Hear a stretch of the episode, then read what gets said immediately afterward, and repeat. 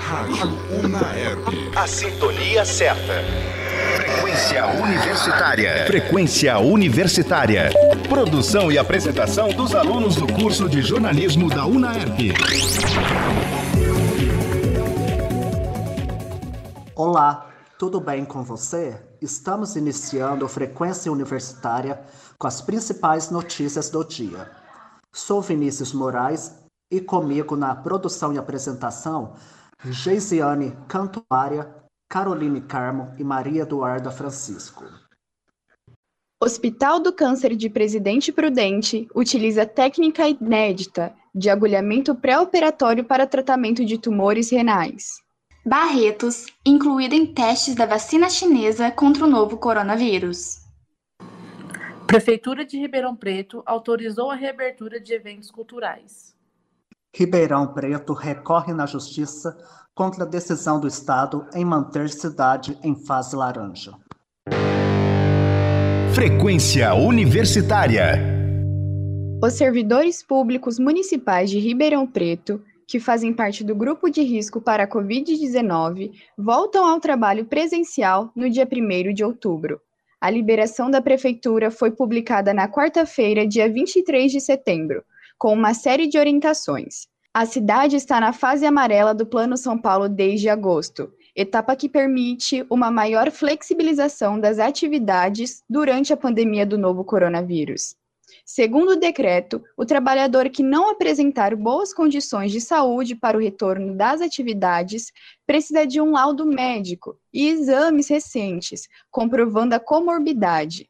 De acordo com o Diário Oficial, os servidores devem se limitar apenas ao expediente interno. O atendimento ao público não está autorizado, Caso seja necessária a presença de outras pessoas nos escritórios, é preciso que a visita seja agendada com antecedência e o uso de viseira acrílica pelo servidor, além da máscara facial, é obrigatório. Com a ajuda da tecnologia, é possível prolongar por mais 72 horas a sobrevida de um rim. Os médicos dizem que o jeito de abordar a família no hospital faz toda a diferença. Existem equipes treinadas especialmente para isso. Esses profissionais sabem que os parentes precisam de tempo para assimilar a notícia da morte e que demanda tempo para deslocar um órgão de onde fica armazenado até o hospital de destino. O que antes conseguia sobreviver a 48 horas, com a ajuda do equipamento, se prolonga por mais 72 horas. Frequência Universitária. Você sabe a importância de manter-se em movimento e praticar atividades físicas durante o período de isolamento social? É sobre isso que iremos tratar agora nessa reportagem da nossa série especial sobre os hábitos de vida durante a pandemia com a Nelise Vizin. Estamos em meio à pandemia do coronavírus, onde o Brasil já é um dos países mais afetados do mundo. Sem tratamento eficiente e sem vacina, as recomendações dos órgãos responsáveis são o distanciamento social e, se possível, ficar em casa. Mas manter-se em movimento é essencial para promover o bem-estar físico e mental nesse momento delicado, como nos explica o profissional da educação física, Gabriel Bertoshi. A prática de atividade física ela tem que ser um objetivo de vida, independente de qualquer circunstâncias. Então, a gente vive um momento difícil agora, mas a prática de atividade física é muito importante para a saúde devido a diversos fatores. Então ela não deve ser interrompida, ela deve ser é, ou se a pessoa não é não pratica atividade física, ela deve ser iniciada o mais cedo possível e adaptando às necessidades de cada indivíduo. Com as academias e parques fechados para a prática da atividade física, muitas pessoas se sentem impedidas de continuarem a praticar exercícios físicos elas têm procurado alternativas para não ficarem paradas na quarentena. O que mais tem vem ocorrido é o treinamento em casa mesmo, né? Isso vai depender muito do que a pessoa e o que ela vai fazer, na verdade, vai depender muito do que ela tem. Então, se ela tiver pezinhos, a gente pode é, adaptar um treinamento resistido para ela. Se ela tem elásticos, a gente pode adaptar um treinamento com elásticos. Caso ela não tenha nada, a gente pode adaptar com um treinamento com circuito, com movimentos com apenas o, o peso corporal, como burpees, agachamento com peso corporal. A gente pode manipular algumas variáveis, como o tempo sob contração, para sempre deixar o treinamento mais intenso e de uma maneira que a pessoa tenha mais prazer de fazer. Além dessas opções, subir e descer as escadas do prédio, fazer exercícios de alongamento na sala de casa, dançar ao som da música preferida e pular corda no quintal também são alternativas para manter-se ativo durante esse período. Gabriel também afirma os benefícios dessas práticas no nosso cotidiano no isolamento social. A atividade física é muito importante, é, mentalmente pensando, porque ela é responsável por liberar neurotransmissores responsáveis pelo bem-estar. Então, a prática de atividade física ela estimula o bem-estar nas pessoas. Uh, além do mais, a, a prática de atividade física momento de descontração, principalmente se ele for feito com pessoas da sua família. Isso pode levar a uma aproximação familiar, uma descontração. Já é, quando a gente pensa no bem-estar corpo no geral, então a atividade física ela auxilia na manutenção do peso, então que, é, que vem ocorrendo muitas pessoas comendo descontroladamente nessa quarentena, então ela auxilia na manutenção do peso. A atividade física também ela auxilia a manter níveis de colesterol adequado. É, então, como a pessoa está comendo muito, às vezes ela não está praticando atividade física, o colesterol dela está muito alto. Então, mantém a saúde geral, né? Manutenção da pressão arterial para as pessoas que são mais idosas, já têm hipertensão. Então, ela apresenta diversos fatores que são bem importantes. Exercitar-se traz inúmeros benefícios na busca da saúde e na qualidade de vida, e manter essa rotina, mesmo durante o período da Covid-19, combinados com boa alimentação, sono de qualidade e cuidados com a saúde mental, são essenciais para atingir o melhor bem-estar possível, diminuindo inclusive estresse e ansiedade. Annelise Vizin para a Rádio Naerp. Com a diminuição de casos da Covid-19, diversas academias voltaram à sua rotina normal. Embora muitas pessoas estejam praticando exercícios físicos, poucas realmente frequentam esse espaço, pois optaram por lugares abertos como ruas e parques. Um ambiente fechado, onde circulam muitas pessoas e utilizam do mesmo objeto, é uma forma de contaminação muito rápida. Embora utilizem máscaras e tenham os cuidados essenciais, é um risco grande que estão se submetendo. Frequência Universitária. Pesquisa mostra como os valores do auxílio emergencial estão sendo utilizados pelos beneficiários. Nessa semana, o Nubank liberou um levantamento realizado com cerca de 500 mil clientes que estão recebendo valores do Corona Voucher. De acordo com a Fintech, grande parte dos segurados estão suprindo suas necessidades básicas com os recursos ofertados pelo governo. A liberação do auxílio emergencial vem sendo realizada desde o mês de abril. O governo federal está pagando cerca de 600 reais para milhares de brasileiros que tiveram suas fontes de renda cortadas na pandemia. Pode-se perceber que a grande maioria dos recursos foram destinados para os pagamentos de contas essenciais.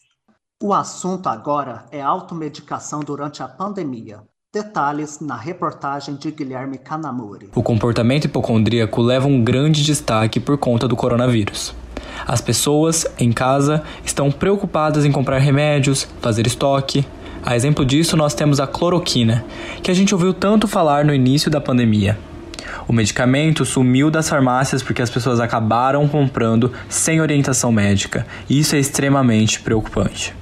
Falamos hoje com a psicóloga Daniele Zeotti sobre o comportamento hipocondríaco. Daniele, o que é o comportamento hipocondríaco? A hipocondria é uma doença, é um transtorno mental. Existe número no CID-10, na Classificação Internacional de Doenças, e no DSM-5, que é o manual que a gente faz diagnóstico em saúde mental. Quais são os sintomas desse comportamento?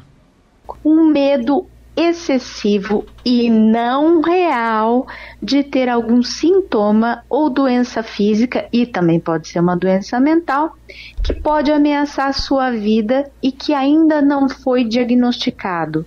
É um pensamento constante, obsessivo, que atrapalha a pessoa nas atividades do dia a dia, nos relacionamentos, no trabalho, de que ela tem algum sintoma de uma doença grave e que o médico ainda não sabe o que é. Então, são pessoas que vivem buscando no Google o nome de doenças, sintomas, que vão a vários médicos. Essa doença se manifesta geralmente ao final da adolescência e início da idade adulta. Então, eu brinco que são aqueles pacientes que só não vão ao pediatra porque o pediatra não atende adultos, né?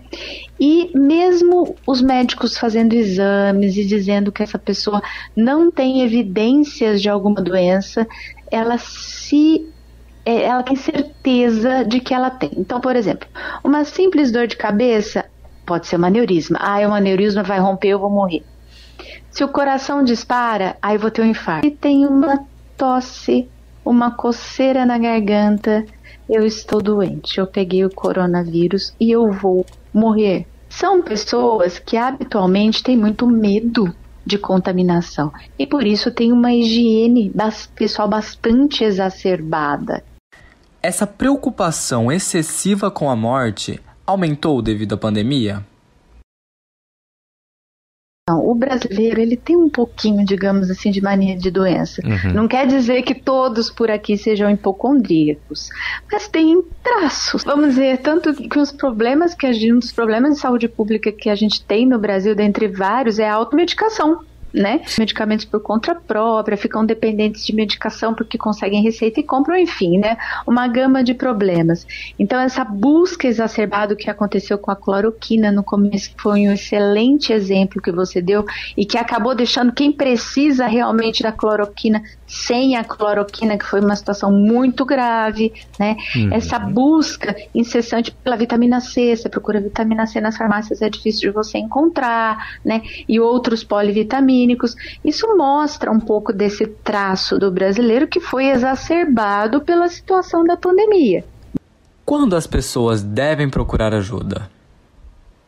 As medidas de proteção são medidas de saúde. Quando elas começam a interferir na sua saúde mental, quando você começa a ter pensamentos obsessivos quanto a isso, você não consegue parar de pensar que você está infectado, mesmo você não tendo tido contato com ninguém, que não viajou, enfim, você está fazendo a sua seu isolamento social corretamente, mas quando o pensamento fica obsessivo demais e começa a atrapalhar o seu sono, atrapalhar o seu apetite, atrapalhar o seu rendimento se você está conseguindo trabalhar, ou atrapalhar seus relacionamentos, isso não é promoção de saúde. Então, isso é um sintoma em, em transtornos mentais.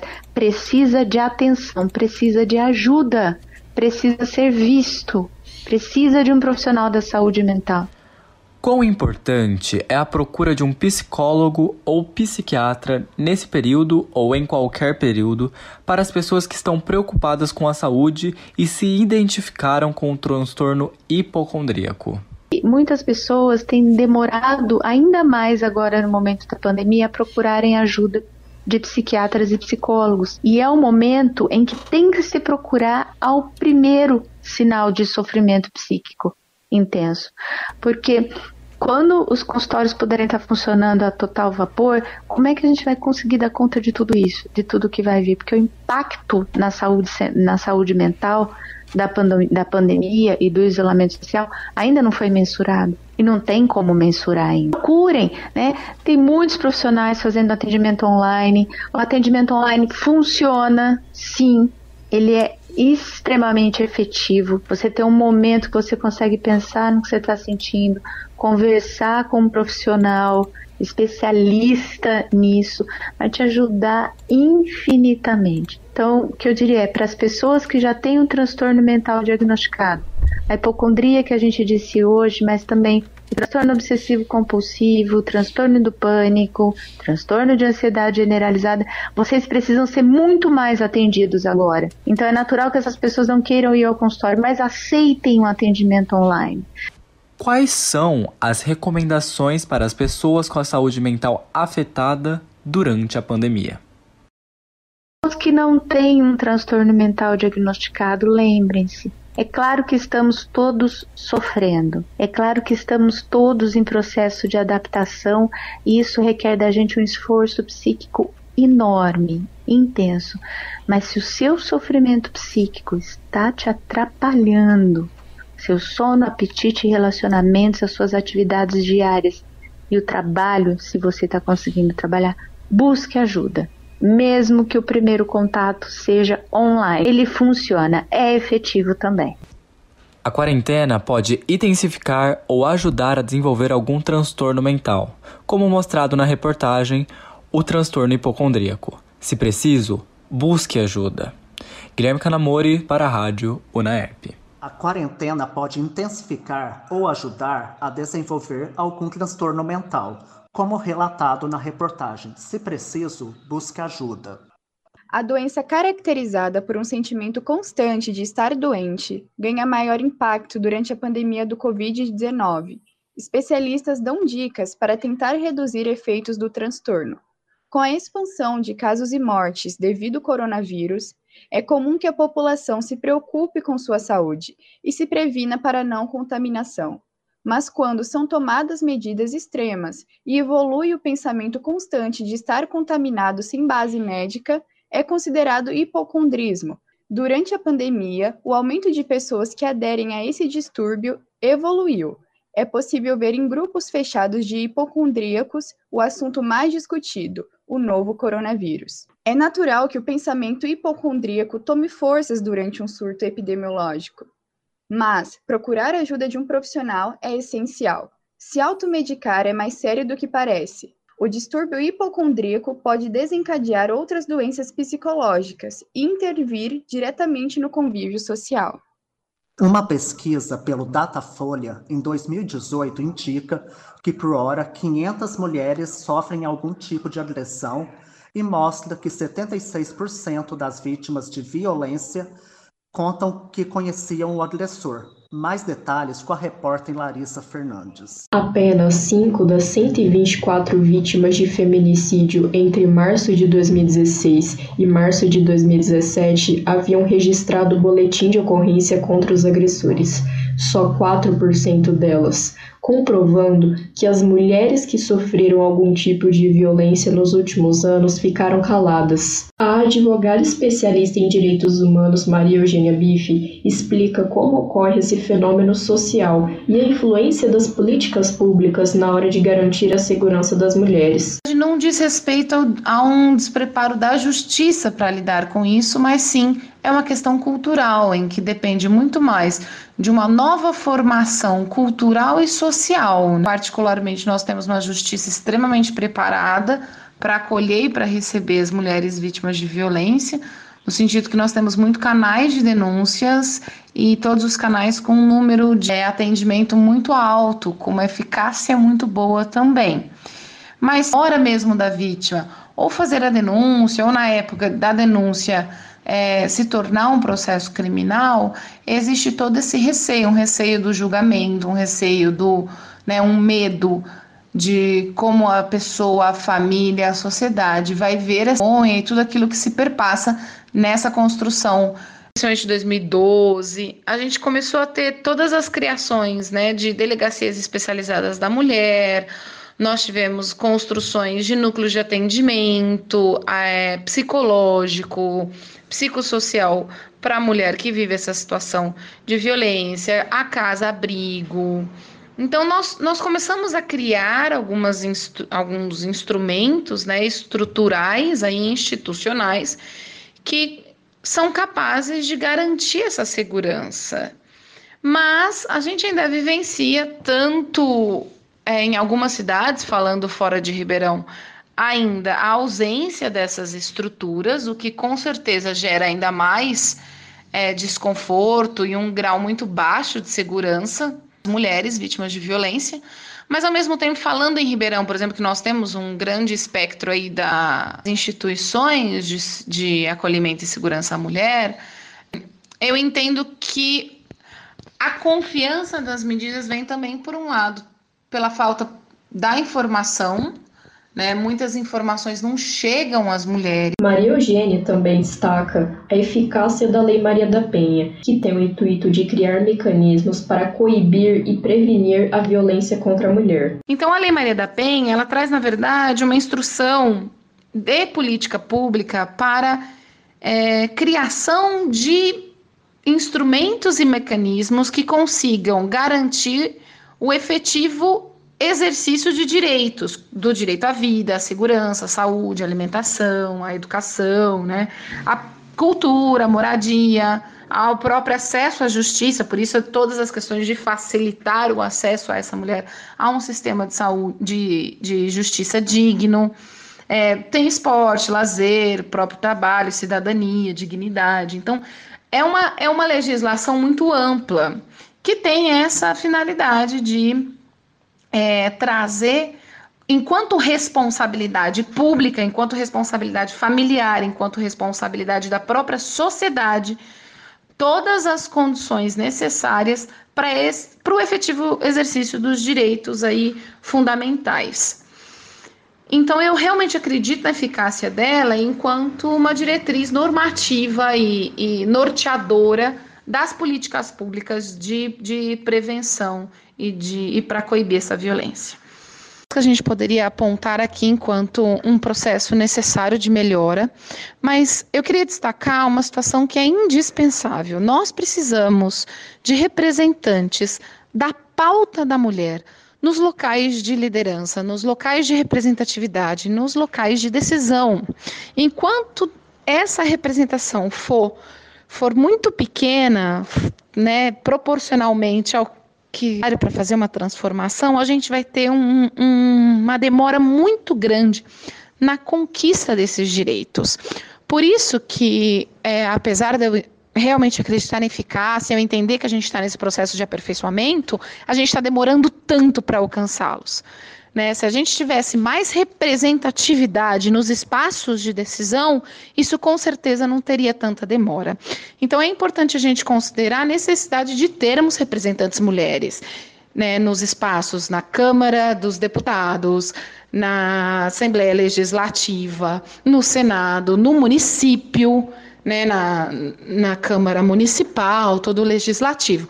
Porque é só a partir dessa representatividade que a gente efetivamente vai conquistar e conseguir minimamente acelerar esses processos de conquista. De acordo com a psicóloga social Joana Monteiro, existe uma naturalização da violência e ela destaca o quanto as relações familiares são essenciais para moldar a conduta do ser humano. No meu consultório, inclusive, eu já vi situações dessas que são pessoas que passaram por uma por relações parentais muito difíceis onde elas não se sentiam amadas e por muitas vezes elas sofriam agressões e elas associam, né, é, o amor à agressão, porque afinal de contas as pessoas que ela tinha como referência de cuidado e amor, ora as agredia, ora as lhe davam carinho, né? E aí se confunde na construção, na ideia do que é uma relação de amor. E aí, então a gente tem esse aspecto, um aspecto bem individual no sentido subjetivo. E aí a gente tem também uma questão né, de cultura e religião.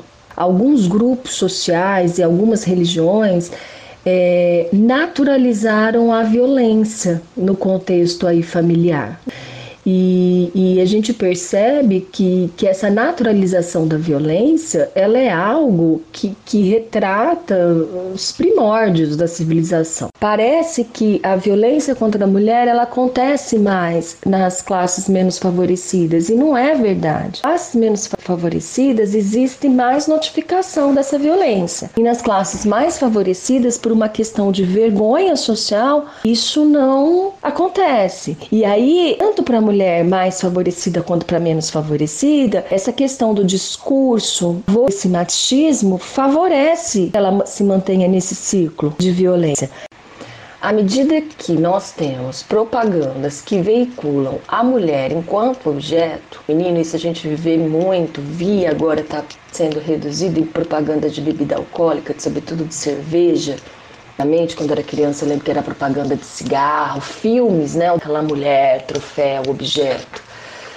E é muito sutil. Eu acho que isso entra no imaginário masculino e, e de como olhar para essa mulher, né? Então, essa mulher é alguém que tem que satisfazer os meus desejos. E à medida que ela não satisfaz os meus desejos, minhas expectativas, eu faço dela o que eu quiser, assim como a gente faz com objetos. Percebo, posso estar equivocada, que as propagandas, pelo menos de cervejas tem mudado um pouco, e até o sertanejo, à medida que as mulheres começaram a, a invadir o sertanejo, a invadir, né? A se apropriar desse espaço, a criarem suas músicas e movimento lento, claro, porque a gente está com isso arraigado há muitos anos, mas que um dia vai mudar.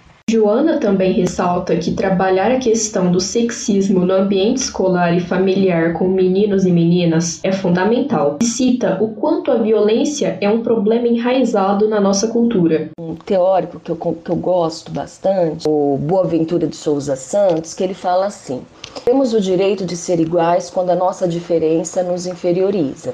E temos o direito de ser diferentes quando a nossa igualdade nos descaracteriza. Daí a necessidade de uma igualdade que reconheça as diferenças e de uma diferença que não produza, alimente ou reproduza as desigualdades. Pensar que, que, que existem é, movimentos aí paralelos. Trabalhar contra o machismo, o sexismo, é, convergem com trabalhar em relação ao classismo, né, que é essa diferença das classes sociais, ao escravagismo, é, ao racismo, então é muito difícil, porque a gente tem uma estrutura ideológica que privilegia a diversidade no sentido de que um grupo é superior a outro grupo. Né? E aí a gente dá essa lógica, é trabalhar em cima da aceitação da diversidade e dos, dos direitos humanos iguais para todos. Das vítimas que não denunciaram agressões, 31% responderam que foi por causa da preocupação com os filhos, 20% por medo de vingança do agressor, 12% por acreditar que seria a última vez, 5% por dependência financeira e 3% por acreditar que não existe punição. Larissa Fernandes para a Rádio Naerp. A violência contra a mulher vai muito além das políticas públicas. É uma questão cultural, vinda de uma construção social que oprime, viola direitos e mata. Ela não se limita apenas à agressão física, mas também é o abuso moral, psicológico e patrimonial. Denuncie. Ligue 180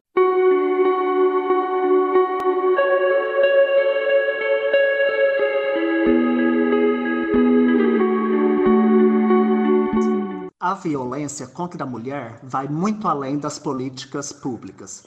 É uma questão cultural vinda de uma construção social que oprime, viola direitos e mata. Ela não se limita apenas à agressão física, mas também o abuso moral, psicológico e patrimonial. Denuncie. Ligue 180. A violência contra as mulheres é um problema sério que deve ser enfrentado por toda a sociedade ano após ano, o número de vítimas no Brasil continua alto. Neste ano, foram 82.250 mulheres vítimas de violência doméstica em Minas Gerais.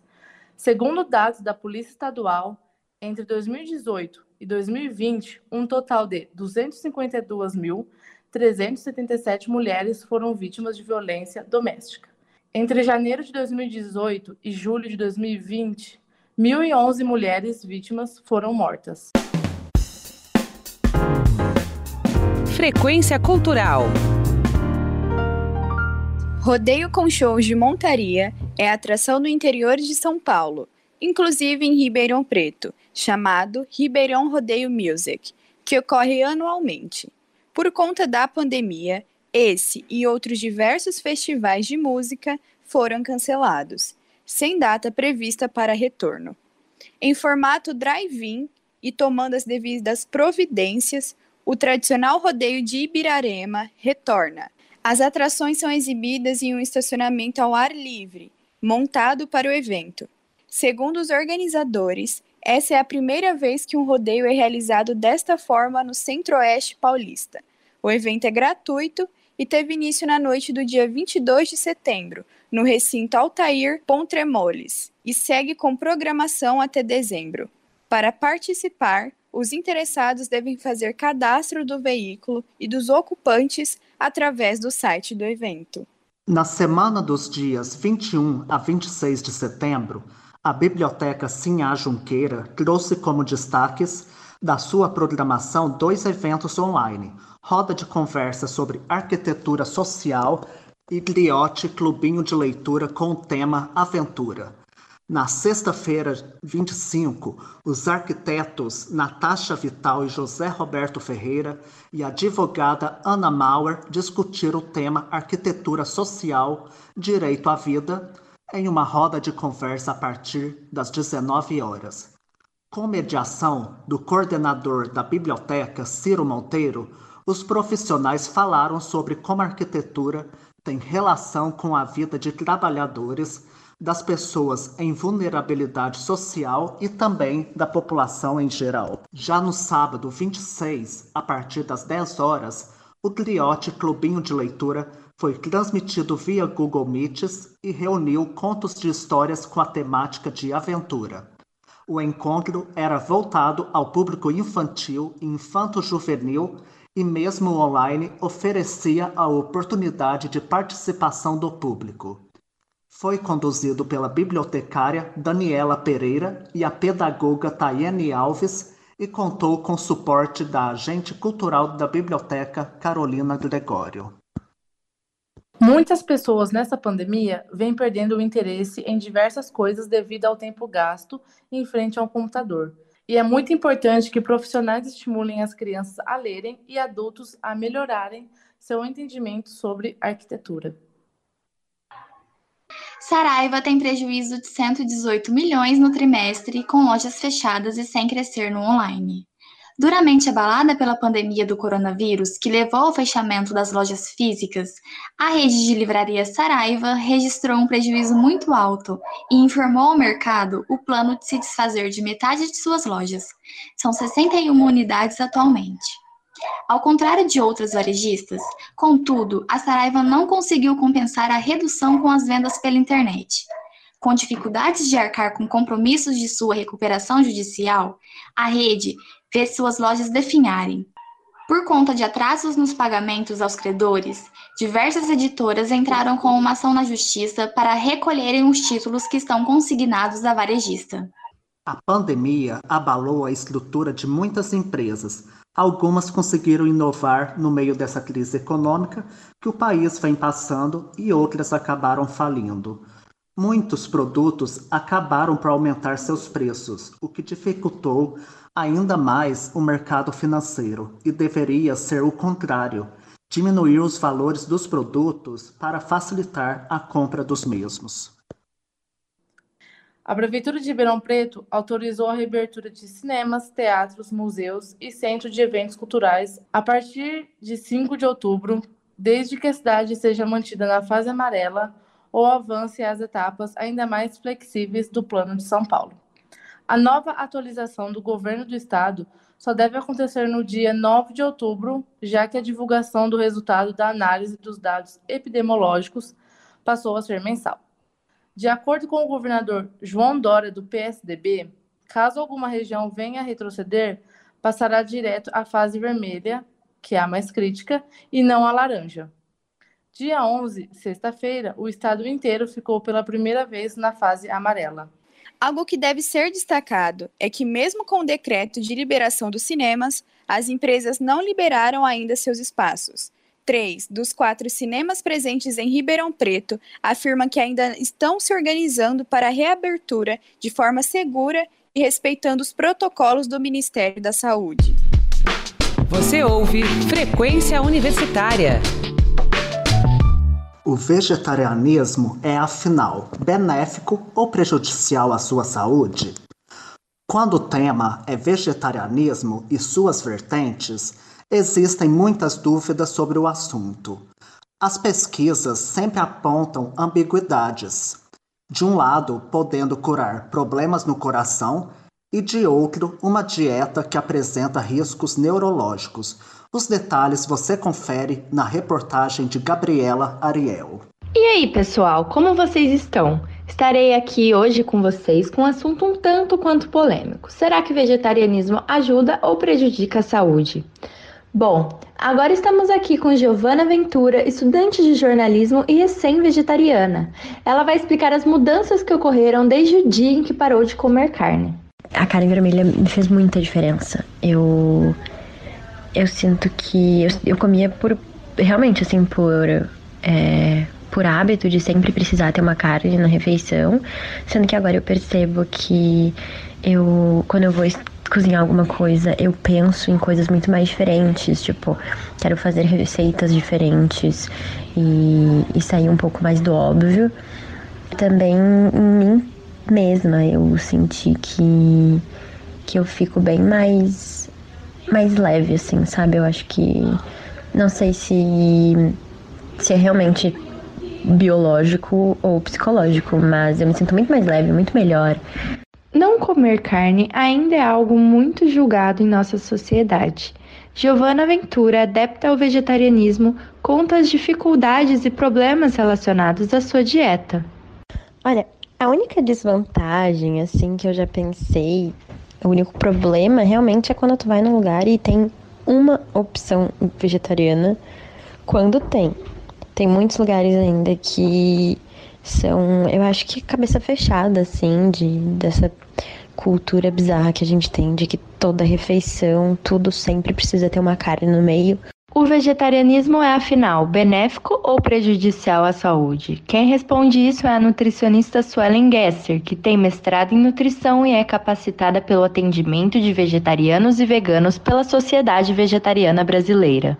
Bom, em teoria, o vegetarianismo é totalmente benéfico à saúde. Segundo a ADA, por exemplo, que é a Associação Dietética Americana, ela traz que as dietas vegetarianas e veganas, quando são adequadamente planejadas, elas são sim saudáveis, são nutricionalmente adequadas, elas promovem crescimento, desenvolvimento, manutenção da saúde adequados em todas as etapas do ciclo da vida e podem trazer benefícios à saúde, tanto na prevenção como no tratamento de certas doenças. Mas, claro, para dizer que uma dieta é saudável, tudo vai depender das escolhas alimentares dessa pessoa, né? Mas, em geral, uma alimentação vegetariana adequada proporciona um melhor controle do peso, um melhor controle da pressão arterial e níveis sanguíneos de colesterol e triglicerídeos. Ela tem maior concentração de fibras e de antioxidantes. Para se ter uma ideia, há 64 vezes mais antioxidantes nos alimentos vegetais do que nos alimentos de origem animal.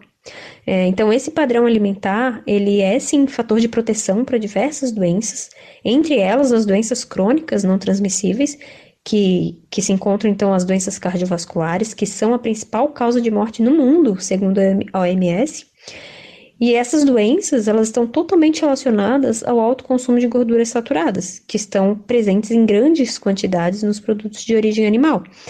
E esse é até um ponto de atenção para aquelas pessoas que, que são ovo-lacto vegetarianos, né? Que pararam de comer as carnes, mas ainda continuam consumindo os laticínios e os ovos. Então, esses produtos, por eles serem de origem animal, eles têm bastante quantidade de gordura saturada. A doutora Suelen Gesser explica as vantagens e desvantagens do vegetarianismo. Então, eu sou suspeita para falar das vantagens desse estilo de vida. Mas de verdade, eu só consigo perceber vantagens. É, o consumo de animais, ela é a principal causa de devastação ambiental. Então, cerca de 70 bilhões de animais são abatidos por ano para o consumo de 7 bilhões de pessoas. Tem alguma coisa errada nessa, nessa conta, né? É, então, o grande consumo de carnes é, é, o maior causador de gases do efeito estufa. É, grande consumidor de água, de ocupação das terras. Grande parte das terras elas são utilizadas para a criação dos animais e para alimentar esses animais. Então, apenas 16% da produção de grãos, como soja, milho e, e trigo, por exemplo, é utilizada para refeição humana. O resto é totalmente para alimentação de animais. É, segundo alguns estudos, a modificação do padrão alimentar, né, de onívoro para vegetariano ou vegano, vegetariano aqui seria ovo lacto vegetariano, é, reduzem significativamente as emissões de gases de efeito estufa em até 67%. É, reduz também o uso de água em até 75% e reduz a ocupação do solo em até 79%. É um, são reduções bem significativas. Por exemplo, se a gente troca 100 gramas de carne por 100 gramas de feijão, é, isso pode reduzir em até 74% a produção de gases. Então, os impactos ambientais que são causados pela produção de carne, eles exacerbam as mudanças climáticas, promove perda da biodiversidade, é, é, aumento do, da degradação das matas e do solo, aumenta a escassez de água. Então, segundo a ONU e a FAO, elas definem como dietas sustentáveis aquelas que têm baixo impacto ambiental. Então, por isso é tão importante a gente repensar o nosso consumo é, de alimentos, né, de carne. Porque quando a gente pensa em saúde, não é possível a gente ter saúde em um planeta doente, certo? Então, eu não consigo ver desvantagens nesse modo de vida quando é um, um modo de vida em que é, prioriza a saúde do planeta, a saúde das pessoas e a saúde dos animais. Quais as maiores dificuldades dessa dieta? É, eu acredito que sejam principalmente aquelas relacionadas a, aos eventos sociais, por exemplo, é, confraternizações, é, sair para uma festa, para um jantar. Então, muitas vezes não tem uma variedade para aquela pessoa escolher o que comer. E quando tem, né, alguma opção, então às vezes ela acaba ficando sujeita a comer o que tem. Então, vai num barzinho com os amigos e o que tem é batata frita. E olhe lá. São coisas que acontecem, a gente se prepara antes e tudo mais, mas eu acredito que a principal dificuldade seria essa mesmo, que a gente tem que ter um certo planejamento antes de ir em algum lugar, ver se esse lugar tem opção ou não, comer antes, enfim, é toda uma logística, né, para poder sair de casa. Mas eu, eu não vejo isso até como uma dificuldade, eu vejo isso apenas como um detalhe. Quando comentamos sobre a dieta vegana e vegetariana, logo ouvimos comentários cheios de mitos. A nutricionista Suelen Gesser agora vai explicar o mito mais comum de se ouvir. Ah, mito é o que mais tem, né, na alimentação vegetariana. Mas, sem sombra de dúvida, o principal mito que todo vegetariano já ouviu é: e as proteínas? Não é mesmo? Vamos pensar aqui: de onde que o animal tira os nutrientes dele? Não é do vegetal? Não são dos vegetais, né? Então, o que, que faz a gente pensar que os vegetais não seriam capazes, né, suficientes para suprir as nossas necessidades? Já está bem estabelecido na literatura que dentro de uma alimentação variada, as recomendações de proteínas são facilmente atingidas apenas com os alimentos vegetais. As proteínas elas são formadas por aminoácidos, que são as partes menores, e alguns alimentos têm mais de um, outros têm mais de outro, que no montante final atinge a recomendação total. Basta que no final do dia essa conta feche, entende? É, alguns estudos já demonstram, né, nos, nos indivíduos avaliados, que todos ingerem proteína em excesso, incluindo vegetarianos e veganos. Agora, pense uma pessoa que come carne em todas as refeições, né? extrapola muito essa quantidade. E nenhum nutriente em excesso é, é legal nem em excesso nem em falta, né? E isso não seria diferente com as proteínas. Então, é, já está mais do que estabelecido que atingir proteína é das menores das dificuldades numa alimentação vegetariana. A nutricionista Suelen está sempre ligada no Instagram, postando várias dicas para vocês que estão pensando em aderir a esse estilo de vida. Lá, ela conta sobre diversos mitos de forma simples e didática. O arroba é SuKesser. Gabriela Ariel para a Rádio Naerp. A Sociedade Vegetariana Brasileira também posta vídeos e notas de esclarecimentos frequentes no seu Facebook e Instagram. Vale a pena dar uma conferida. A Organização Mundial da Saúde considera as doenças transmitidas por alimentos uma preocupação de saúde pública. Por ano, são notificados em média 13 mil doentes e 10 mortes. Detalhes na reportagem com Lídia Matos. Existem dois grandes grupos de doenças transmitidas por alimentos. O médico infectologista Iris Rossin nos explica quais são esses grupos e as faixas etárias afetadas. Por intoxicação direta, uhum. então vamos dizer assim, é, uma, uma doença na qual a bactéria provoca uma infecção em você, ou uma outra doença na qual uma substância tóxica é produzida pela, por um agente infeccioso e essa substância tóxica intoxica a pessoa. Não é a ação direta da bactéria, uhum. é a substância que ela produziu que vai causar uma intoxicação alimentar. O exemplo mais típico disso é a doença fúngica. Uhum. Então tem aquelas intoxicações alimentares que o indivíduo come um cogumelo, por exemplo. Aí você tem uma intoxicação pelo cogumelo que você comeu e tem aquelas outras que são pela infecção direta. Você comeu a bactéria e não o produto dela e isso te causou uma doença. Então, nas faixas etárias mais precoces, é, normalmente você tem doença é, causada diretamente pelo germe. Então, assim, uma criança toma uma água contaminada por uma ameba ou por uma outra bactéria. Então é mais comum a infecção causada diretamente por essa bactéria. Uhum. Agora em jovens é mais comum você ter botulismo por é, comer cogumelo venenoso, essas coisas assim.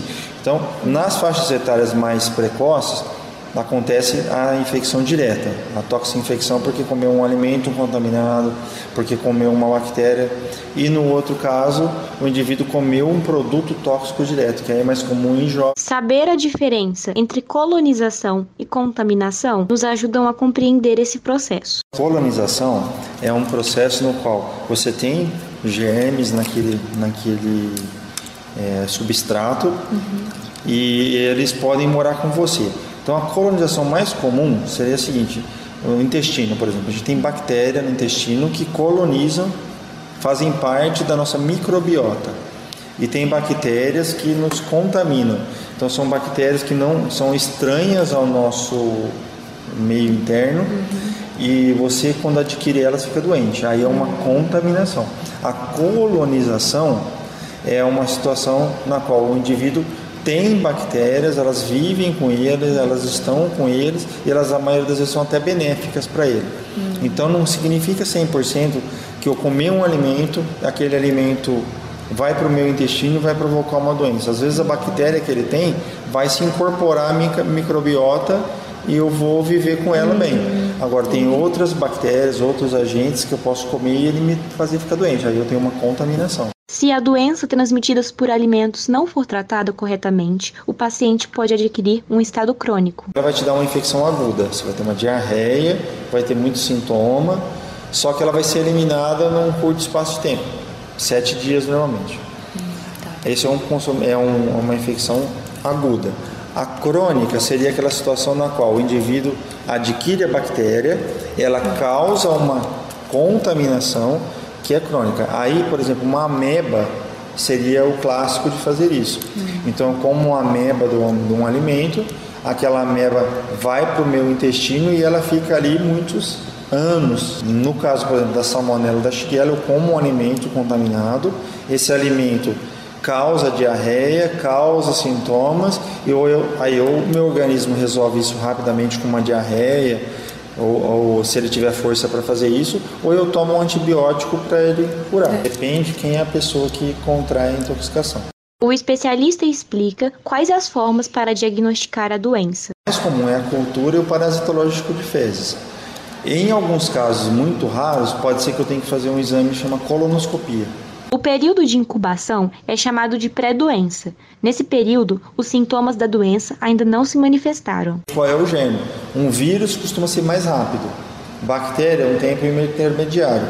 Um parasita, por exemplo, qual a ameba, ou um verme, igual o lombriga, pode demorar meses a anos para se manifestar. São recomendados alguns cuidados básicos para prevenir a doença transmitida por alimentos. Medidas básicas são: primeiro, é, tomar cuidado com a água. Então, o tratamento da água é importante, porque a gente não considera a água como alimento, mas ela é a principal via de transmissão.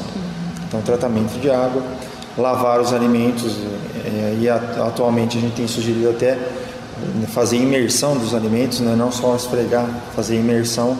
Você pode usar hipoclorito, bicarbonato para tirar a bactéria da casca, principalmente alimentos que você come in natura. Cozimentos de alimento ajuda bastante né? Fervura, fritar, assar ajuda bastante é, os alimentos. Mas se eu fosse falar assim, qual é o mais importante desse no geral é tratar a água e fazer saneamento básico. Uma pessoa que é imunossuprimida, está com a defesa do corpo bem baixa, ela pode fazer uma infecção generalizada a partir de uma infecção intestinal. Salmonela faz isso. Então, suponho, se eu pegar um paciente que tem um, está em quimioterapia, ele pode fazer, se ele contrair uma salmonela, ele pode, essa salmonela pode ultrapassar a barreira do intestino, cair na circulação e provocar uma infecção generalizada. E aí levar à morte. Se, no caso das intoxicações alimentares com cogumelo, por exemplo, o sujeito pode ter uma intoxicação alimentar que provoque um dano neurológico tão intenso que leve ao óbito, por exemplo.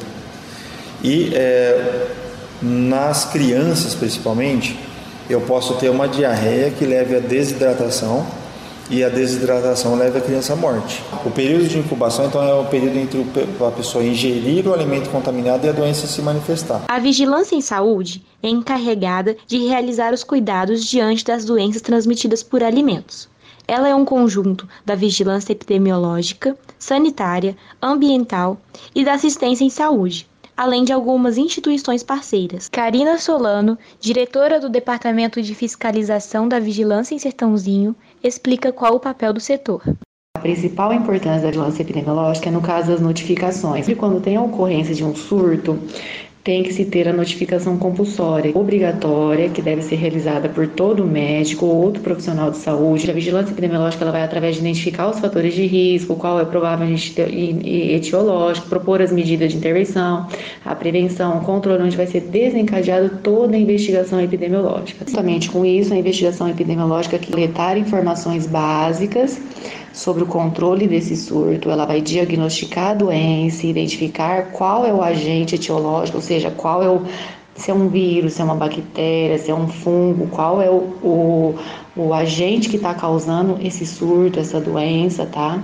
Identificar qual o fator de risco que está associado a esse surto, propor medidas de intervenção, prevenção e controle que possa estar pertinente a isso, analisar e distribuir essas doenças de transmissão alimentar na população sob risco e divulgar esses resultados é, na investigação epidemiológica envolvidos para toda a comunidade. Estes dados geram, são gerados relatórios, informes e boletins. Mostram locais de ocorrência, o número de pessoas acometidas por sexo e faixa etária, o número de pessoas hospitalizadas, números de óbitos, principalmente o alimento envolvido. Marina Solano explica quais lugares são propícios à transmissão. Locais com condições inadequadas, principalmente de saneamento básicos, né, é, e de princípios de higiene, tanto higiene pessoal, higiene alimentar, falta de qualificação na seleção de alimentos, de água potável. Existem diversas legislações é, da Anvisa ou legislações estaduais, legislações até municipais,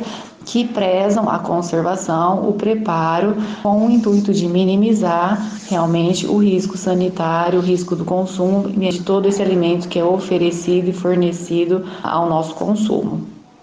Atualmente, existem alguns fatores que colaboram para o crescimento da doença no setor mundial progressivo aumento da população, aumento de grupos vulneráveis mais expostos, o desenvolvimento urbano desordenado e principalmente sem o acesso ao saneamento básico, que é uma realidade mundial e principalmente do nosso país. A globalização trouxe um crescimento das viagens e com isso a importação e exportação de alimentos e a necessidade de a fabricação de alimentos em grande escala. Uma facilitação também de acesso da população a alimentos de produto consumo coletivo. Hoje em dia, a população tem um grande acesso ao fast food foods, alimentos como food trucks, entre outros, nas nossas vias públicas. Né? E a utilização de novas modalidades de produção, comidas congeladas. Os alimentos hoje em dia também estão sendo muito utilizado o uso de aditivos, corantes, então está tendo um crescimento no uso desses tipos de produtos, né?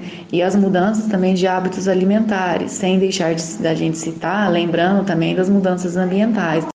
Uma tabela publicada pela Secretaria de Saúde da cidade de São Paulo relata que de janeiro até o dia 4 de maio de 2020 já foram confirmados 30 casos de doenças transmitidas por alimentos, sendo 7 surtos. Lídia Matos para a Rádio Naerp. Caso a doença transmitida por alimentos não seja tratada, pode levar à morte do paciente. A principal forma para a prevenção da doença é o manuseio correto dos alimentos. As doenças transmitidas por alimentos são síndromes constituídas de anorexia, náuseas, vômitos e diarreia, acompanhados ou não de febre. Porém, não se limitam a sintomas digestivos, podendo ocorrer manifestações extraintestinais. São atribuídas à ingestão de alimentos ou água contaminados podendo ser causados por agentes físicos, químicos ou biológicos, sendo este último grupo representado pelos parasitas, vírus e, em especial, as bactérias que podem atuar diretamente sobre o organismo do indivíduo ou através da produção de toxinas. A ocorrência de doenças transmitidas por alimentos é um grave problema em saúde pública, uma vez que estas apresentam um impacto significativamente negativo tanto no contexto social, em decorrência das vítimas que sofrem seus agravos, quanto no econômico, onde grandes perdas são geradas nos ramos da indústria, comércio e turismo. Apesar disso, para muitas pessoas, este é um assunto tratado de forma irrelevante ou até mesmo, para alguns, ainda desconhecido, o que se torna um agravante deste problema. A presença das mulheres no agronegócio e, sobretudo, na agropecuária tem um histórico relativamente baixo, mas de 2004 para cá, o mercado de trabalho feminino passou por mudanças importantes nos últimos anos. Para saber mais informações, fique agora com o repórter Giovanni. Se antes ocupado por muitos homens, hoje não é mais assim. O agronegócio vive uma grande transformação com a presença de mulheres que vem crescendo no setor. Um levantamento feito pelo Centro de Estudos Avançados em Economia Aplicada da USP mostra que entre 2004 e 2015 o índice de participação masculina caiu mais de 11%, mas o de mulheres teve um aumento significativo. É o que explica a pesquisadora Nicolé Renault. Entre 2004 e 2015, né, que foi um período que a gente estudou, aumentou em 8,3% o número de mulheres atuando no agronegócio. Isso equivale a quase 400 mil pessoas, né, 400 mil mulheres a mais trabalhando no setor. A presença das mulheres no agronegócio ainda está em crescimento. Elas representam apenas 28% dos contratados, e são nos subsetores do agro que as profissionais mais atuam. Diferente do que acontece para os homens, as mulheres são mais concentradas na agroindústria e nos agroserviços. Então, de todas as mulheres que estão no que a gente chama de agronegócio, em 2015, 20% estavam no campo e 34% na agroindústria, né? Então, produzindo alimentos, bebidas, têxteis, vestuários. A diferença de salários entre homens e mulheres é um problema a pecuarista Talita Garcia está no mercado há cinco anos e já sofreu com a desigualdade. Eu já trabalhei em outras empresas e é uma realidade, né? Essa questão, independente de ser homem ou mulher, é o quanto você consegue gerar de resultados, né? Então é a busca, é um, um ambiente predominantemente masculino, não, não tem dúvidas, é, mas é uma, uma realidade que também já está mudando. Já tem muita mulher inserida. Eu estava lendo uma pesquisa da ONU falando que 43% dos, trabalhador, dos trabalhadores rurais do mundo são mulheres. Então, uma realidade que que, já está sendo modificada, né? Na tentativa de criar uma rede de apoio entre os trabalhadores rurais, a Mariana Antunes criou um portal para compartilhar informações sobre palestras, cursos, projetos no setor rural. O conteúdo é feito por oito mulheres que vivem a mesma realidade surgiu lá em 2015, é, quando eu estava conversando com a minha mãe, e a gente notou que, assim, assistindo a programas de TV que falavam sobre a temática rural, quase não tinham mulheres que estavam entrevistas nesses programas. E aí minha mãe, né, notou isso e falou, ai Mariana, quando é que você vai dar entrevista para um programa desse, né?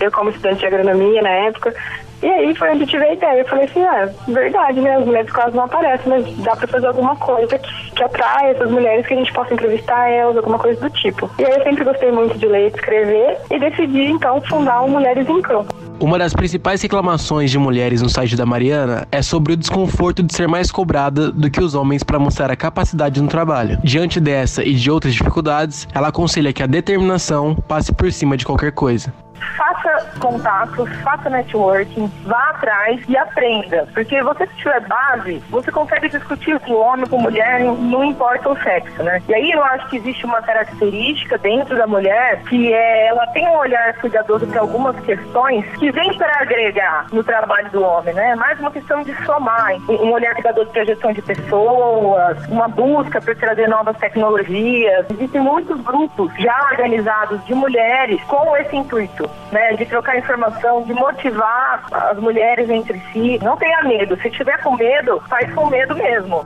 Cada vez mais, as mulheres se fazem presentes no campo do agronegócio, como pecuaristas, pesquisadoras, agricultoras, executivas de empresas do setor e empreendedoras. Além disso, segundo os dados da Comissão sobre a Situação da Mulher da Organização das Nações Unidas, 43% do 1,3 bilhão de pequenos agricultores do mundo são mulheres. Giovanni Henrique, para a Rádio Naerp.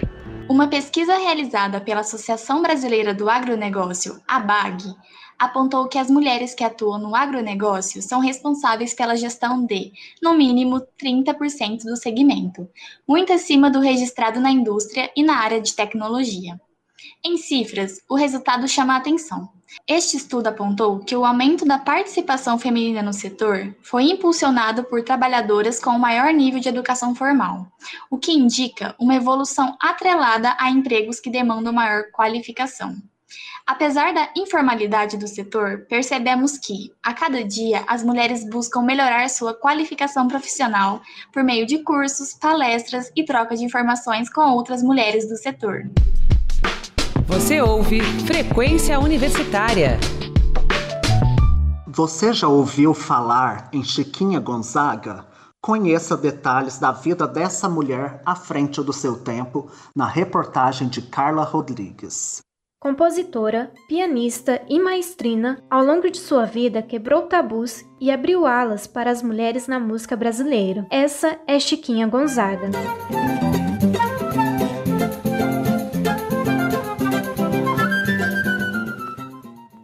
Chiquinha nasce em 1847 sua mãe é Rosa de Lima Maria, uma mulher humilde e filha de escrava. Seu pai é José Basileu Neves Gonzaga, um militar de ilustra linhagem no Império. O criador do site chiquinhagonzaga.com, Vandrei Braga, fala como foi a infância da compositora. Chiquinha Gonzaga foi criada com todas as regalias de poder ter aulas em casa com professores, o que não era permitido às mulheres naquela época. Então ela teve instrução, teve professores de matemática, português, latim, francês e também de música música. E aí José Basileu contratou o melhor maestro da, da, da cidade para dar aulas de piano para Chiquinha. Foi aí que ela começou a se descobrir e, e o, o quanto a música iria mexer com ela e também com a sua vida toda. Após aprender a ler, escrever, fazer cálculos e tocar piano, seu pai decide que está na hora de se casar. Na época da Chiquinha, era comum eh, os pais escolherem o noivo das filhas. Então ele arranjou esse casamento com Chiquinha Gonzaga. Ela se casa aos 16 anos com o oficial da Marinha Jacinto Ribeiro do Amaral, com quem teve três filhos. Porém, o casamento não dá certo e Chiquinha acaba se separando. Bom, logo no começo a gente sabe que não, não deu muito certo porque o, o, Jacinto não gostava de música. E Chiquinha tinha esse desejo de, de estar mais próxima da música e também é, dos músicos da cidade e dos acontecimentos musicais. E isso incomodava muito o Jacinto porque não era o comportamento padrão de uma sinhazinha. Após a separação, se apaixona pelo engenheiro João Batista de Carvalho, com quem teve uma filha. Mas o relacionamento acaba acaba depois de descobrir a traição do marido. É nesse cenário que Chiquinha Gonzaga começa a se apresentar. Vandrei relata como a sociedade reagiu na época. Uma mulher divorciada era muito mal vista naquela época, então ela sentiu muita dificuldade. Então ela teve muita ajuda de um, de um amigo dela chamado Joaquim Calado, um flautista muito importante para a música brasileira e que a ajudava também conseguindo locais para que ela pudesse também se apresentar como pianista e depois se integrou ao grupo de, de músicos do Joaquim Calado, que foi aonde nasceu o gênero choro, chorinho, né? Na carreira musical, Chiquinha começa a ter feitos inéditos. Em 1877 compõe a polca Atraente, seu primeiro grande sucesso e que ganhou repercussão naquele período.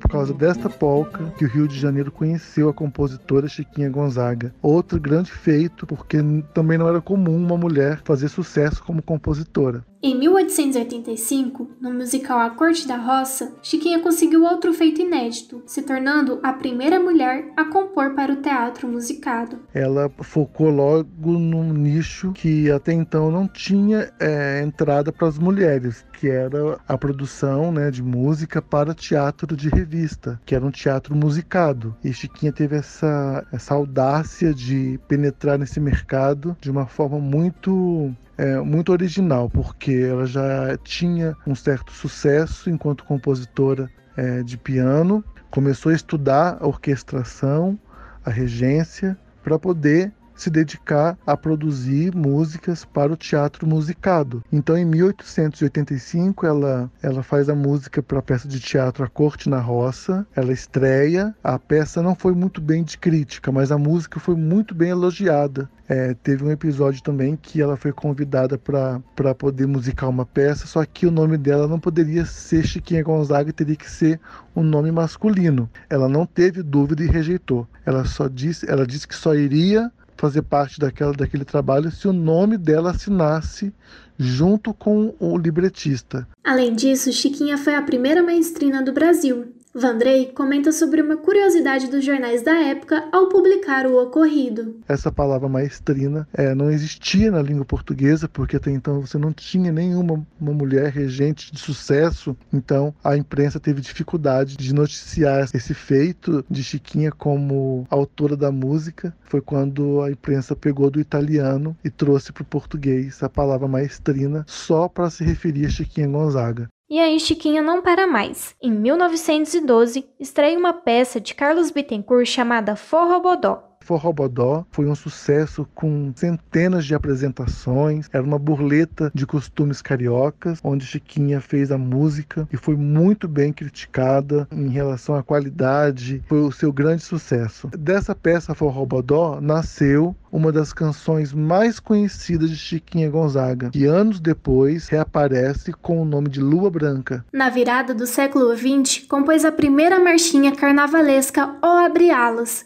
Vandrei conta como foi o processo de criação da marchinha. A história da marchinha carnavalesca, o Abre Alas, é muito curiosa porque é uma música que não tinha pretensão nenhuma de se tornar o hino carnavalesco do Brasil e a primeira música composta exclusivamente para o carnaval. Naquela época, o carnaval não tinha música própria, eram outras músicas que eram dançadas. E o Cordão Rosa de Ouro, que era um desses blocos que saíam no carnaval, ensaiavam é do lado da sua casa, lá no Rio de Janeiro. E ela ouvindo aquelas músicas, ela foi lá e despretensiosamente compôs uma música simples, melodia simples, e depois a gente viu que essa música se tornou um hino e é cantada todos os anos em todos os carnavais de todo o Brasil. O Abre Alas é cantado, isso é, que é incrível. Uma música que foi composta em 1899, atravessar assim tantas gerações né, e ainda ser esse hino hino que é essa marchinha.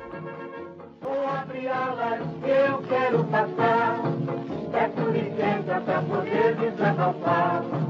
A jardineira abandonou meu jardim, só porque a rosa resolveu gostar de mim. A jardineira abandonou meu jardim, só porque a rosa resolveu gostar de mim. A artista, além de abrir portas para a mulher na música, participou de movimentos importantes da época como o abolicionismo. Chiquinha sempre esteve envolvida nas causas das liberdades, né? Então, ela lutou para a abolição da escravatura. Ela chegou a vender suas partituras na rua para poder libertar um músico escravizado. Foi republicana e foi defensora dos direitos autorais no país. Chiquinha tem um episódio que ela estava na Europa e ela numa casa de partitura encontrou uma música dela editada com outro nome de compositor. Ela não achou isso certo, é alguém levar vantagem sobre a sua produção e quis estender isso a todos os músicos e todos os autores de teatro. E aí ela se junta para poder criar essa instituição que existe até hoje, que é a Sociedade Brasileira de Autores Teatrais, a SBAT. Chiquinha tem um papel muito importante na música do Brasil. Inclusive, o Dia Nacional da Música Popular Brasileira, 17 de outubro, foi escolhido justamente por ser a data de nascimento da compositora. Chiquinha tem um papel fundamental na história da música. Primeiro que ela é uma compositora de transição. Ela ajuda a criar o gênero e a identidade musical brasileira. Na época da Chiquinha, a gente não tinha uma música brasileira. O Brasil, colonizado, recebia suas influências musicais todas da Europa. E então, Chiquinha, com Joaquim Calado, com Ernesto Nazaré, com Henrique Alves de Mesquita, com todos esses compositores, eles começam a mesclar os ritmos africanos, os ritmos indígenas, as influências indígenas de música, junto com os gêneros e ritmos europeus. Então, essa mistura toda começa a dar origem a um novo formato, a uma nova forma de música que mais para frente se tornaria música brasileira. Aos 52 anos, já consagrada, conheceu aquele que seria seria seu companheiro até o final da vida, o jovem português de 16 anos, João Batista Fernandes Lage. No mesmo ano em que Chiquinha compôs o Abre Alas, em 1899, ela conhece o seu grande amor, João Batista Fernandes Lage. Ele era músico amador, admirava o trabalho de Chiquinha e tiveram um relacionamento. Chiquinha é, viajou para a Europa no comecinho de 1900 e foi com Joãozinho, voltou com Joãozinho e apresentou para a sociedade como filho. Isso era possível foi uma forma que eles encontraram de amenizar né, a, o que a sociedade iria falar sobre ela e também os dois estarem juntos sempre. Tem muitas fotos deles juntos. E Joãozinho seguiu com Chiquinha até os últimos dias de sua vida. Chiquinha Gonzaga morreu no dia 28 de fevereiro de 1935, aos 87 anos de idade. Seus feitos marcaram a história, assim como sua música. Carla Rodrigues para a Rádio UNAERP. Em celebração antecipada ao Dia Nacional da Visibilidade Lésbica, o projeto Conectando Mulheres Defendendo Direitos, uma iniciativa da ONU Mulheres Brasil, apoiada pela União Europeia, abordou as desigualdades enfrentadas pelas mulheres lésbicas, sobretudo na pandemia, os desafios para a auto-organização e os caminhos possíveis para a transformação social. A abertura da atividade foi realizada pela representante da ONU Mulheres no Brasil e pela chefe da seção política, econômica e de informação da delegação da União Europeia no Brasil. Em sua fala, a representante reforçou o compromisso da ONU Mulheres em contribuir para o fortalecimento do ativismo político das mulheres e para a ampliação dos seus espaços de liderança, de forma a viabilizar aqueles e aquelas que mais precisam de mudança e não deixar ninguém para trás. Além disso, ressaltou a importância das organizações e das lideranças políticas de mulheres lésbicas no movimento global de direitos humanos, sendo fundamentais para romper as estruturas binárias e desiguais do patriarcado e promover a igualdade de gênero jornalista, escritora, militante, modernista. Essas são algumas características da Pagu, que até hoje inspira muitas pessoas com a sua história de luta pelo espaço da mulher na sociedade, Ouça na reportagem especial de Juliana Rodrigues. Patrícia Heder Galvão, conhecida pelo apelido de Pagu, nasceu no dia 9 de junho de 1910, em São João da Boa Vista, no interior de São Paulo. Ela foi a primeira mulher presa por motivos políticos. Lutava por aquilo que acreditava e era uma mulher à frente do seu tempo. A criadora do Centro de Estudos Pagu, que fica em Santos, litoral paulista, e responsável pelo site pagu.com.br, Lúcia Maria Teixeira, conta uma breve apresentação da história de Pagu. Pagu, ela nasceu em 1910, faleceu em 1962. Desde o início, né, tinha uma postura diferente das mulheres da sua época ela entra no modernismo, depois faz a sua militância política, dá a volta ao mundo sozinha, quando era muito difícil né, para uma mulher é, fazer isso. Quando ela volta ao Brasil, ela é presa e fica quatro anos e meio na prisão. Quando ela sai da prisão, ela então é, pode fazer a sua militância cultural e aí ela se dedica completamente ao jornalismo através de vários pseudônimos e incentiva Santos, o teatro amador e a literatura de vanguarda. Lúcia conta com mais detalhes como foi a adolescência marcante da escritora e o casamento da Pagu com o artista Oswaldo de Andrade. Como toda adolescente, inquieta, querendo sempre ir mais alto, mais alto, como ela dizia, numa sensação de saborosa superioridade, é que do outro lado do mundo e do muro tem uma coisa que eu quero espiar.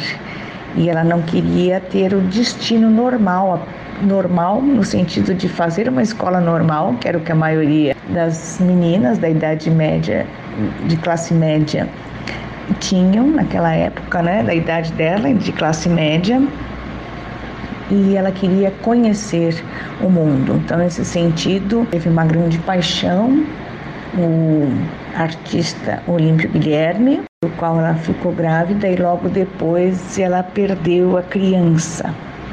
E depois, então, ela conhece o casal Oswaldo de Andrade e Tarsila Amaral. E tem então um relacionamento com o Oswaldo que a introduz uh, na literatura, a introduz no modernismo, na sua fase mais contestatória do modernismo, que é já na terceira geração do modernismo, 1928 e 1929.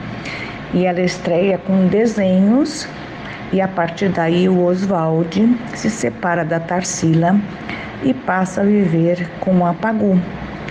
Ela tem então um filho, seu primeiro filho, com Oswald de Andrade. Lúcia explica o motivo que a Pagu não conseguiu a vaga de deputada estadual nas eleições de 1950, mesmo que a jornalista já era conhecida pela sua militância. Ela tem então passa além da literatura Há também a militância política, o que era uma característica dos intelectuais daquela época, fazer a sua adesão à esquerda ou à direita. Ela faz a adesão à esquerda e é a primeira presa política do Brasil, presa aqui em Santos.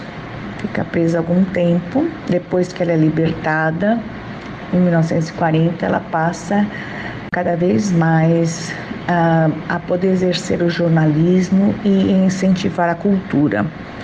Em 1950, ela, ela se candidata a uma vaga de deputada estadual, mas na verdade ela era conhecida mais por uma intelectualidade e não por uma grande massa de pessoas, já que ela viveu na clandestinidade, ficou presa e ela não é eleita. Além disso, Lúcia comenta que a vida da Pagu é importante testemunho de luta pela liberdade e espaço da mulher na sociedade, que serve de inspiração para todos.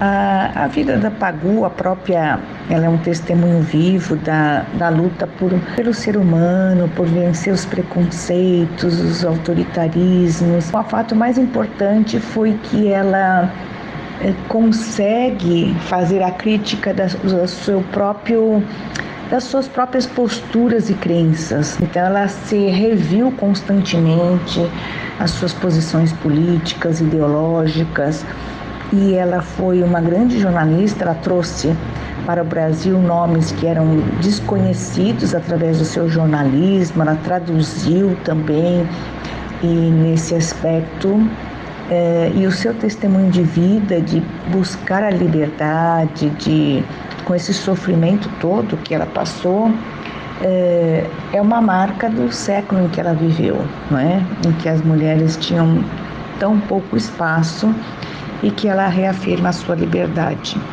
Pagu enfrentava um câncer e viajou para Paris, na França, para fazer uma cirurgia.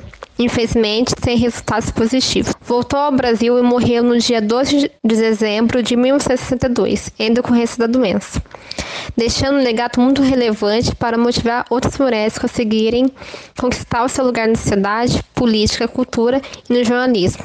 Juliana Rodrigues para a Rádio NERP.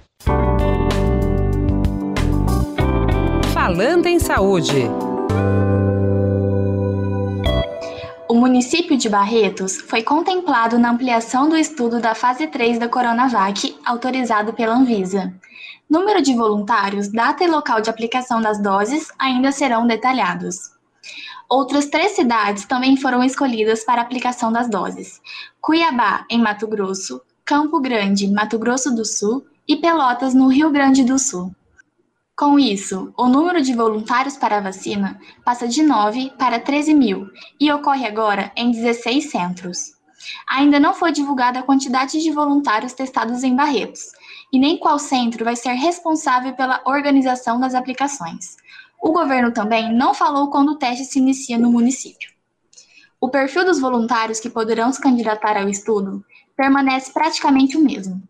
Profissionais da saúde que estejam trabalhando no atendimento a pacientes com Covid-19. A diferença é que agora não será feita triagem para verificação de infecção prévia pelo coronavírus. Até então, os estudos não permitiam a participação de voluntários com mais de 60 anos. Agora, agora, este grupo de pessoas pode se candidatar. Já as mulheres não podem estar grávidas ou estarem planejando uma gravidez nos próximos três meses. Importante lembrar que outra restrição é não apresentar doenças instáveis ou que precisem de medicações que alterem a resposta imune. Os casos de dengue estão chamando atenção nas equipes de saúde de Tatuí, São Paulo. Neste ano, os casos aumentaram quase seis vezes. Até o último balanço divulgado pela Prefeitura em 2020, a cidade tinha 312 casos confirmados da doença. O número representa quase seis vezes mais que todos os casos registrados em 2019, quando a cidade registrou 54 casos de dengue. O prefeito de Ribeirão Preto, Duarte Nogueira, do PSDB, afirmou que o município recorreu da decisão do governo de São Paulo em manter a região na fase laranja do Plano São Paulo, que regulamenta a retomada das atividades durante a pandemia do novo coronavírus. Na terça-feira, dia 8 de setembro, a Secretaria Estadual de Desenvolvimento Regional divulgou nota no início da tarde informando que a região de Ribeirão Preto vai precisar ficar no mínimo 14 dias nesta fase com regras mais rígidas. Contudo, a Prefeitura afirmou que não irá editar nenhum decreto com as especificações, além de apresentar um recurso no Tribunal de Justiça de São Paulo. Paralelo à ação na Justiça, um recurso administrativo fora protocolado junto ao governo do Estado no dia 9 deste mês. De acordo com o prefeito de Ribeirão Preto, há consenso pela manutenção da fase amarela entre os outros 25 prefeitos das cidades que integram o Departamento Regional de Saúde. Segundo Nogueira, o Plano São Paulo estabelece que o eventual agravamento das condições epidemiológicas não implica necessariamente na passagem de uma fase mais branda para outra mais rigorosa, desde que a capacidade hospitalar esteja apta a absorver o impacto. O Hospital Regional do Câncer de Presidente Prudente utilizou pela primeira vez nessa semana a técnica de agulhamento pré-operatório para o tratamento de tumores renais complexos. O procedimento foi realizado pela equipe composta pelos urologistas Felipe de Almeida e Paula, Ravizio Israel dos Santos Júnior e Fábio Peretti, e ainda pelo radiologista Fábio Barbosa, pelo anestesiologista João Lameu e pela instrumentadora Patrícia Belei. Segundo Felipe de Almeida e Paula, responsável pelo Departamento de Uro-Oncologia, o desenvolvimento da nova técnica faz parte de um projeto de pesquisa de autoria própria, idealizado em Presidente Prudente, conta com a colaboração dos departamentos de Urologia e Imagenologia da Santa Casa de Misericórdia da cidade e do próprio hospital regional. O novo método visa uma nova alternativa para o tratamento de tumores renais, totalmente endofíticos, escondidos dentro do rim, facilitando o procedimento para localizar tumores no momento da cirurgia, se abstendo de métodos como ultrassom que gera mais custos e não apresenta 100% de eficácia. Você ouve Frequência Universitária. Grandes acontecimentos tiveram intervenções de mulheres, e essa reportagem apresenta Dona Ivone Lara. A reportagem é de Lívia Macário. Ivone Lara da Costa popularmente conhecida como Dona Ivone Lara, foi compositora, escritora e instrumentista. Uma das pioneiras no samba como intérprete e compositora, se tornou a primeira mulher a integrar a ala dos compositores da Escola de Samba Carioca Império Serrano, onde na década de 1960 produz o samba enredo, abre aspas, Os Cinco Bailes da História Rio, fecha aspas. André Leal, cantor, músico, produtor musical, compositor e neto de Dona Ivone Lara, nos conta sobre a vida pessoal e profissional de sua avó e como fazem para dar continuidade aos trabalhos feitos por ela. É, então, a família, a gente da família continua preservando tudo dela, obra, é, tudo dela, tudo que é em relação a ela, desde os vestidos dela, essas coisas de show, é, trabalhos, letras de músicas, composições inéditas. E estamos para fazer um instituto para 2021, entendeu? E estamos sempre fazendo com que as músicas dela fiquem ativas, né? Eu que sempre acompanhei ela, né? Quando comecei a virar música, essas coisas todas.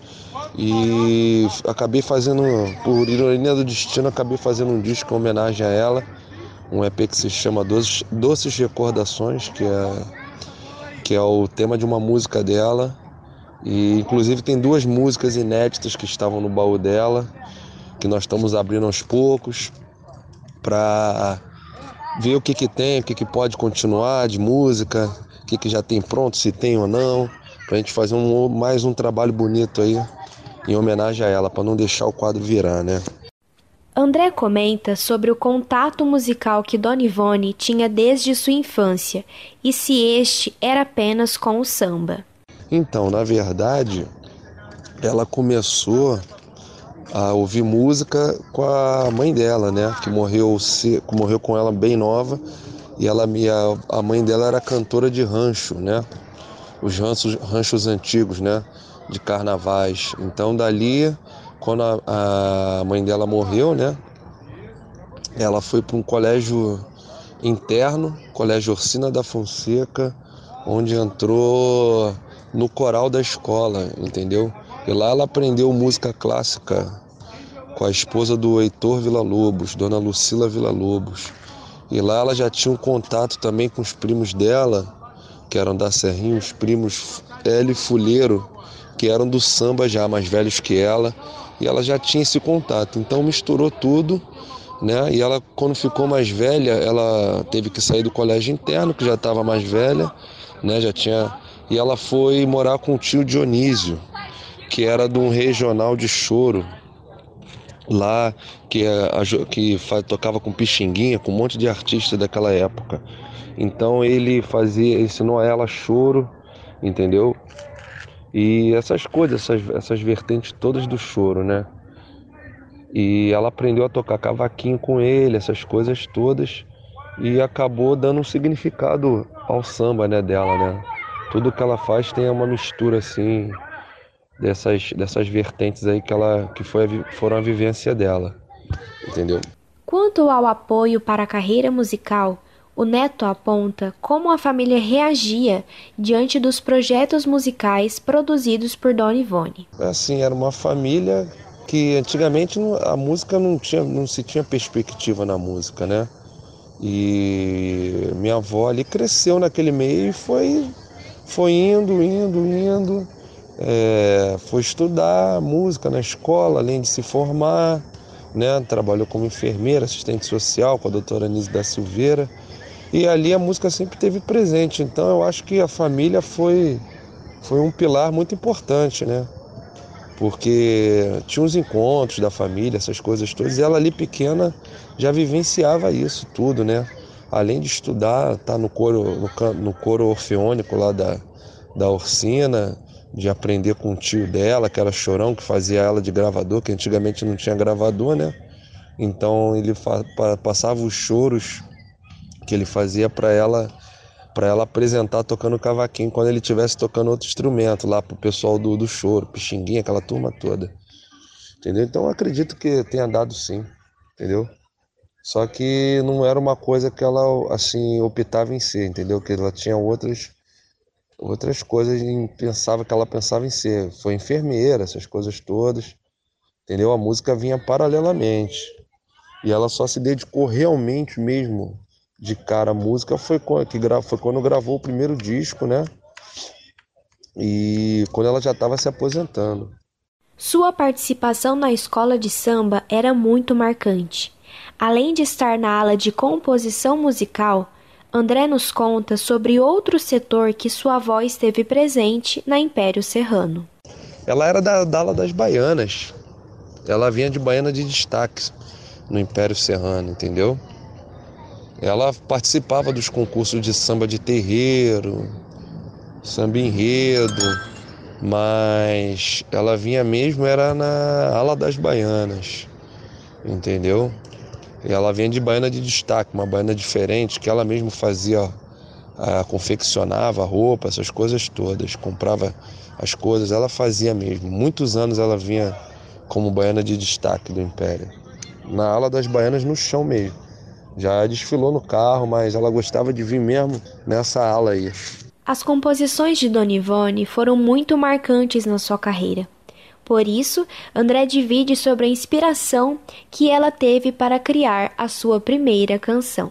Então, a primeira música que ela fez foi com sete anos, o Thier, junto com esses dois primos dela da Serrinha, que era o Mestre Folheiro e Tio Hélio, e foi inspirado num passarinho que ela ganhou, né, do, do primo dela, que era o Thier, que era o único brinquedo que ela tinha. Ela não tinha brinquedo, era pobre, né, então esse passarinho era para ela um brinquedo, assim, uma forma dela poder brincar, se divertir.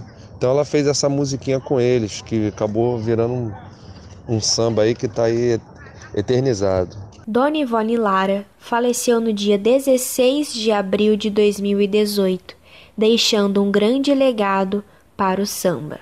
Lívia Macário, para a Rádio Unaerp. O mercado de trabalho do Brasil mudou muito por causa da crise financeira, fazendo com que milhões de pessoas escolhessem o trabalho informal, tornando-se uma forma de sobrevivência. Detalhes na reportagem de Juliana Rodrigues. De acordo com o IBGE, em abril deste ano, o Brasil tinha cerca de mais de 34 milhões de trabalhadores formais.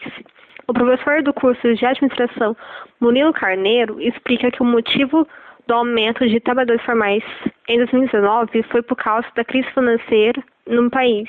Se você for lembrar o ano passado, ou nos últimos anos, a economia não tem crescido tanto. A economia teve até uma queda no PIB, né, no Produto Interno Bruto, e depois isso, consequentemente, acaba gerando desemprego. Então, se você for ver o ano passado, o crescimento da economia brasileira foi muito pequeno. E o desemprego continuou grande. Então, todo mundo precisa se sustentar de alguma forma. Então, a princípio, a pessoa vai procurar um emprego formal, uma empresa. Mas se a economia não está crescendo, não tem esse trabalho. E como a pessoa precisa sobreviver, ela vai tentar dar um jeito.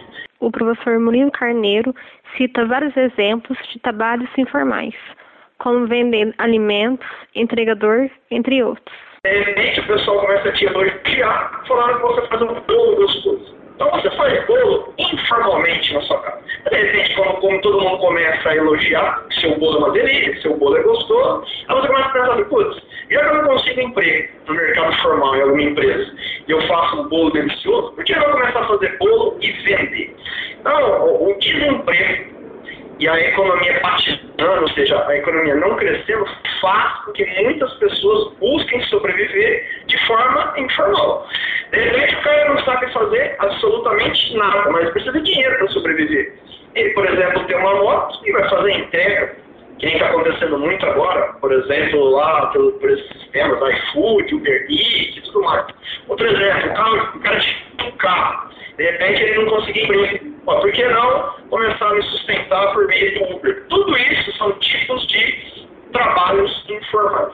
Já o professor do curso de Economia, Luciano Nakabashi, informa que o trabalho informal tem mais desvantagens do que vantagens. Geralmente tem mais desvantagens, né? O setor informal ele é um, um setor mais precário, um trabalho é menos qualificado, tem menos direitos, aliás, não tem direitos trabalhistas, as pessoas ficam mais vulneráveis, são mandadas embora, por exemplo, não tem nenhum direito trabalhista, tem menos estabilidade.